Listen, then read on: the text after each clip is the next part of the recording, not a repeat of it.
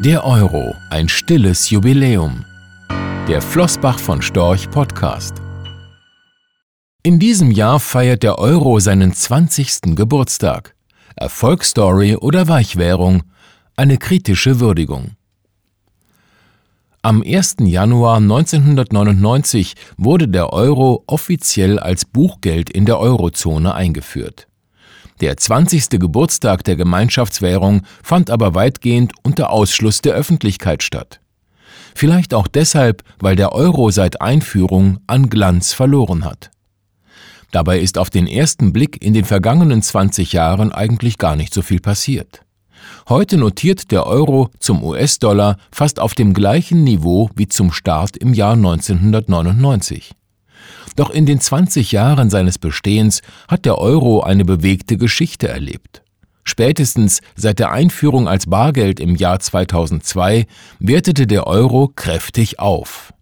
Sein Höchstkurs im Jahr 2008 lag mit knapp 1,60 US-Dollar deutlich über dem Einführungskurs von 1,1747 US-Dollar. Nach Ausbruch der Finanzkrise folgten zehn schwache Jahre. Es zeigten sich die strukturellen Probleme der Eurozone. Volkswirtschaften, die wohl nie im Gleichklang laufen, ausufernden Staatsschulden und eine europäische Zentralbank, die letztlich alles am Laufen hält, was auch immer dafür nötig erscheinen mag. Es überrascht nicht, dass der Euro die Gewinne der ersten Jahre wieder abgeben musste. Die inzwischen zinslose Weichwährung Euro trifft deutsche Sparer somit gleich doppelt. Zum einen reichen die Zinserträge längst nicht mehr aus, um das Vermögen nach Abzug der Inflation und etwaiger Kosten und Steuern real zu erhalten. Auch im internationalen Vergleich sank die Kaufkraft des Ersparten durch die kontinuierliche Abwertung des Euro über die vergangenen Jahre. Weiche Währungen taugen eben kaum als Wertspeicher des Vermögens.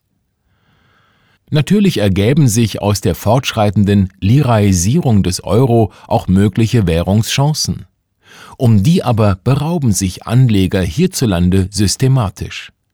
Fremde Währungen werden nach wie vor, vermutlich wegen den Erfahrungen aus D-Mark-Zeiten, als Risiko und nicht als Chance wahrgenommen. Nicht selten sichert man sie deswegen teuer ab. Etwas verkürzt, aber durchaus treffend kann man sagen, der auf Sicherheit bedachte deutsche Anleger sucht sein Glück in auf Euro lautenden, nicht oder niedrig verzinsten Anlagen.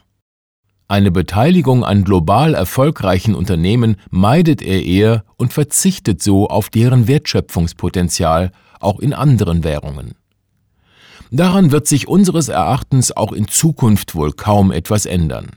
Auch wenn die Zinsen, das ist zumindest unsere Überzeugung, in der Eurozone noch sehr lange niedrig bleiben werden. Dafür sprechen zumindest die ausufernden Staatsschulden. In Frankreich und Spanien liegt die Verschuldung bei rund 97 Prozent des Bruttoinlandsproduktes, in Italien bei 130 Prozent. Vor Einführung des Euro haben sich die Mitgliedstaaten der Währungsunion im Maastricht-Vertrag noch auf eine Obergrenze von 60 Prozent geeinigt. Wenn der Euro Bestand haben soll, müssen die ständig steigenden Staatsschulden aber finanzierbar sein, und das geht langfristig nur mit niedrigen Zinskosten. Nun läuft die Amtszeit des amtierenden EZB-Präsidenten Mario Draghi im Herbst aus. Wir erwarten aber eher nicht, dass seine Nachfolger eine völlig andere Geldpolitik durchsetzen. Der neue EZB-Chefvolkswirt Philip Lane von der irischen Notenbank steht wohl eher für eine kreative Notenbankpolitik und gilt kaum als eiserner Verfechter einer harten Währung. Das Rennen um den weitaus wichtigeren Posten des EZB-Präsidenten ist noch nicht entschieden. Im Gespräch sind mit Erkki Liikanen und Olli Rehn zwei finnische Kandidaten, die ebenfalls eher für eine Fortsetzung der bestehenden EZB-Politik stehen. Gut für die südlichen Euro-Länder, denn sie können weiter mit niedrigen Zinsen rechnen. Leicht verkäuflich für die geringer verschuldeten nördlichen Länder, gelten die Finnen doch als solide Partner aus dem eigenen Lager. Wenn sich die aktuelle Geldpolitik fortsetzt, droht aber eine Liraisierung des Euro, eine weiche Währung mit all ihren Konsequenzen. Schon jetzt zeigen sich erste Marktentwicklungen, die wir aus Ländern mit schwachen Währungen kennen. Sachwerte sind gefragt. Die Immobilienpreise ziehen kräftig an. Während die Verbraucherpreise seit 1999 nur um 30 Prozent gestiegen sind, kletterten die Immobilienpreise im Schnitt um gut 60 Prozent.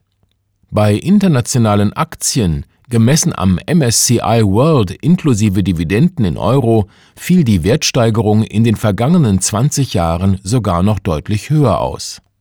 Wie sich der Euro in den kommenden 20 Jahren entwickeln wird, können wir natürlich nicht vorhersagen. Wir besitzen leider keine Kristallkugel. Angesichts der hohen Verschuldung von Staaten, Unternehmen und Bürgern in einigen Ländern der Eurozone und der sich abschwächenden wirtschaftlichen Entwicklung glauben wir aber nicht, dass sich die geldpolitischen Rahmenbedingungen wesentlich ändern können.